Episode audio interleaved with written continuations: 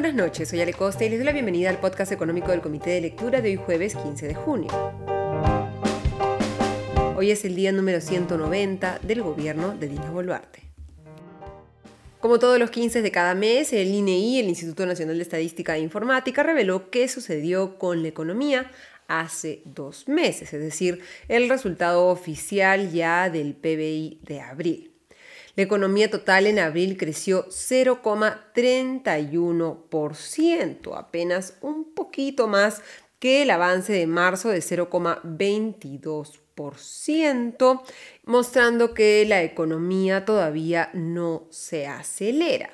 Si vemos los primeros cuatro meses del año, veremos que la variación acumulada de enero, febrero, marzo y abril todavía está en terreno negativo, con una caída de 0,24%, luego de los fuertes retrocesos de enero de 1,02% en negativo y de febrero de 0,51% en negativo. Si vemos el ritmo de crecimiento anual, cuánto ha avanzado el PBI en los últimos 12 meses, veremos que todavía está en un magro 1,38%, es decir, le falta mucha velocidad todavía para tratar de llegar a el pronóstico dado por el Ministerio de Economía y Finanzas este año de que el PBI crecería 2,5% a finales de este 2023. Mañana el Banco Central de Reserva presentará su reporte de inflación. El presidente del ente monetario, Julio Velarde, hará una presentación a la prensa para mostrar todas las nuevas proyecciones del Banco Central de Reserva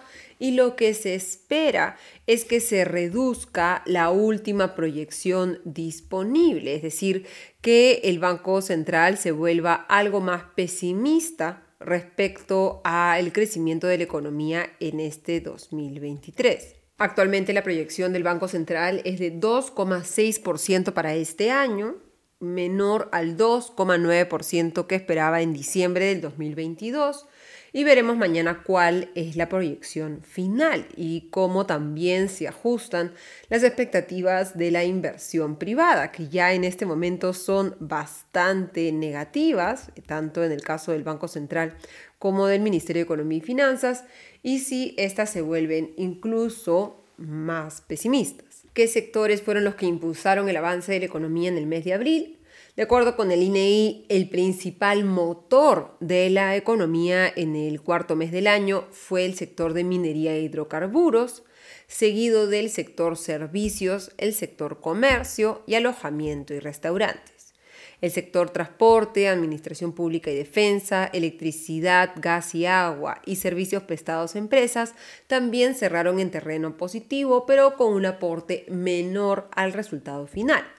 En el otro extremo, los sectores que más golpearon a el avance de la economía en abril, los sectores que con sus caídas en producción afectaron el resultado final, fue el sector agropecuario, seguido de telecomunicaciones y otros servicios de información, el sector financiero y seguros, el sector manufactura, el sector derechos a la importación y otros impuestos a los productos y el sector construcción. El sector pesca estuvo, digamos, más o menos al centro. Si vemos el sector de minería e hidrocarburos, veremos que avanzó un muy fuerte 17,41%, porque en abril se recuperó el sector de la minería metálica en 20,86%. La producción de cobre aumentó 31,42% frente a abril del 2022, la de zinc 31,39%, plomo más de 9%, hierro casi 3% y plata 0,20%. Por el contrario, disminuyeron la producción de molibdeno en casi 3%, oro en 1,37% y estaño en casi 1%. En el caso de hidrocarburos, la producción se redujo en 0,34%. Recordemos que en abril del año pasado empezó la paralización completa de las operaciones en las Bambas y continuó la paralización de otras operaciones mineras como Cuajone. En el otro extremo, el del sector al que le fue peor es el sector agrícola, que se desplomó 14,21% el sector agropecuario en el mes de abril. La actividad agrícola cayó 20,24% y la pecuaria varió en menos 0,80%. La caída de la producción de papa superó el 35%, la de quinoa se desplomó más de 81%, la de aceituna 42%, la de maíz amarillo duro más de 22%, la de la caña de azúcar más de 21%, el plátano más de 10%, el cacao casi 10%, la cebolla más de 26%, el oyuco más de 30%, entre otros. El INEI compara el desplome de la actividad agrícola en el mes de abril, más de 14%, es extremadamente alto,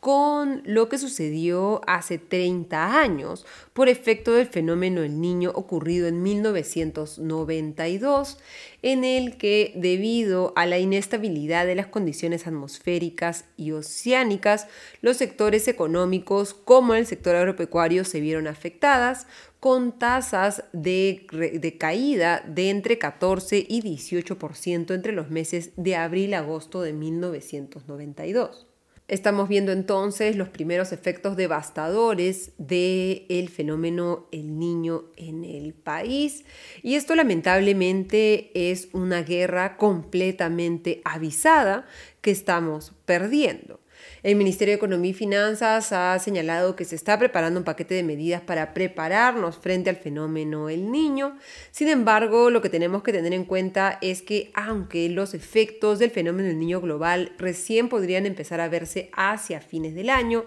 Estamos viviendo el fenómeno del niño costero y se necesitan acciones inmediatas para poder permitir que el sector agrario pueda enfrentar este fenómeno climático sin repetir los desplomes de su producción de 1992. Una caída además del sector agrícola no solamente tiene efectos sobre el dinamismo de la economía, sino también sobre el dinamismo de nuestras exportaciones, de las agroexportaciones, y tiene profundos efectos sociales, debido a que muchas familias dependen de este sector para sobrevivir. Otro sector fundamental al que no le ha ido bien en el mes de abril es el sector construcción,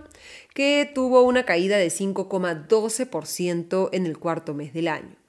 El consumo interno de cemento se desplomó 16,10%, reflejando la menor actividad constructora en obras privadas y de autoconstrucción en un entorno, señala el INEI, de factores climáticos adversos, principalmente en la zona norte del país. El avance físico de obras, más bien el impulso desde el sector público, se incrementó en 30,72%, reflejando el avance de las obras públicas, tanto en el caso del gobierno nacional como en los gobiernos locales y gobiernos regionales. Sin embargo, mantener tan solo prendido el motor de la inversión pública, el motor de la economía que depende del Estado, eso no va a ser suficiente para asegurar los niveles de crecimiento que necesitamos para generar suficiente empleo y que más peruanos puedan salir de la pobreza. Y hablando de empleo, el empleo en Lima Metropolitana durante el trimestre entre marzo y mayo creció tan solo 1%, su menor nivel de crecimiento en los últimos 26 meses, como destaca el diario Gestión. Según Eduardo Jiménez, jefe del sistema de información de Macroconsult, este débil avance del empleo está directamente relacionado con el débil crecimiento de la economía y ha señalado, abro comillas, es improbable que se revierta la tendencia porque se espera que la economía pierda dinamismo, no que lo gane. En el mejor de los casos, esa tendencia en la generación de empleo se va a mantener, cierro comillas. Este avance de 1% es el menor avance trimestral desde que la, eh, la, generación de empleo entró a nivel de cifras positivas en el trimestre formado por febrero, marzo y abril del 2021. Con este lento avance del empleo, no solamente no estamos recortando la distancia en el caso del empleo adecuado entre el nivel actual y el de la, previo a la pandemia, sino que esta distancia se está ampliando. El trimestre anterior, si comparábamos febrero, marzo y abril del 2023 con febrero, marzo y abril del 2019, las últimas cifras disponibles previas a la pandemia, veíamos que el empleo adecuado había caído 4,3%, mientras que ahora esa distancia es de 5,6%. Recordemos que la población con empleo adecuado es aquella que trabaja por lo menos 35 horas a la semana y reciben ingresos por encima del ingreso mínimo referencial determinado por el INEI. En el caso del subempleo, vemos que si comparamos el trimestre marzo, abril y mayo con marzo, abril y mayo del 2019, la cantidad de peruanos en el subempleo por ingresos, es decir, aquellos que trabajan más de 35 horas pero reciben menos de ese ingreso mínimo referencial, ha crecido 59,6%. Y esta tendencia no se va a revertir si no se revierte la tendencia negativa de la inversión privada. El sector privado es quien genera empleo de calidad y lo que se necesita es que se recuperen los sectores eh, económicos para poder ver una recuperación en el empleo. Si vemos, por ejemplo, el empleo adecuado por sector, veremos que este ha caído casi 12% frente a los niveles prepandemia en el sector manufactura, 5% en el sector construcción, servicios 5,5% de caída y el único sector en el que crece el empleo adecuado es en el sector comercio con un avance de 4,1%. La situación es compleja y hasta el momento no vemos desde el Ejecutivo que se anuncien medidas que efectivamente puedan mover la aguja, que puedan hacer un cambio, generar un cambio en las expectativas de los agentes económicos para que se pueda destrabar el crecimiento del empleo, el crecimiento de la inversión privada. Y mientras el gobierno no pueda dar tranquilidad, no coja las riendas del país y permita que la legitimidad del actual eh, Ejecutivo nos permita respirar tranquilos respecto a que no se viene un cambio en el horizonte, no vamos a ver que se varíen estas tendencias a la baja tanto en el crecimiento del empleo como en la debilidad que muestra la economía.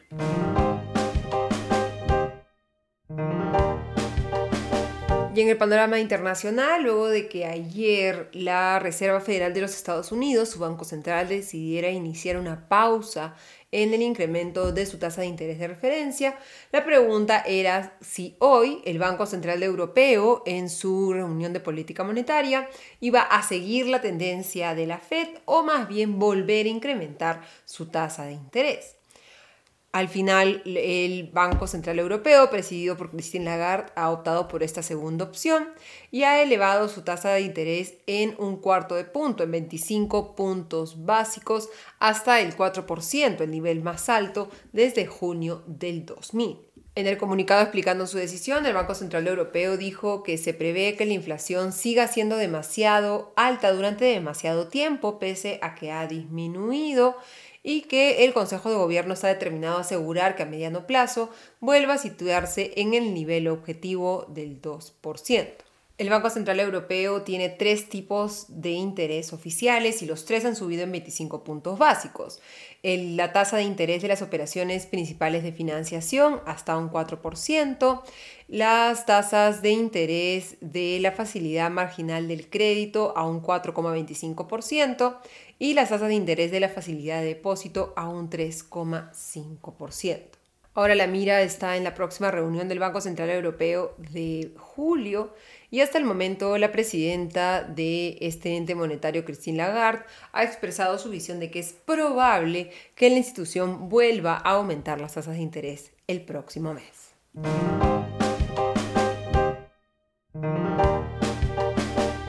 Mirando el cierre de los mercados, el dinamismo de las bolsas del mundo reflejó la diferencia de posiciones y de decisiones de los bancos centrales de Estados Unidos y de la zona euro. Las acciones de la Bolsa de Valores de Nueva York cerraron hoy al alza, mientras que las acciones europeas más bien retrocedieron en un contexto en el que la Reserva Federal está tomando una pausa en el incremento de los costos de financiamiento en su economía, mientras que el Banco Central Europeo va a continuar, al parecer, incrementando los costos de financiamiento y haciendo más difícil el crecimiento de la economía estadounidense y también de las empresas que operan en ese país.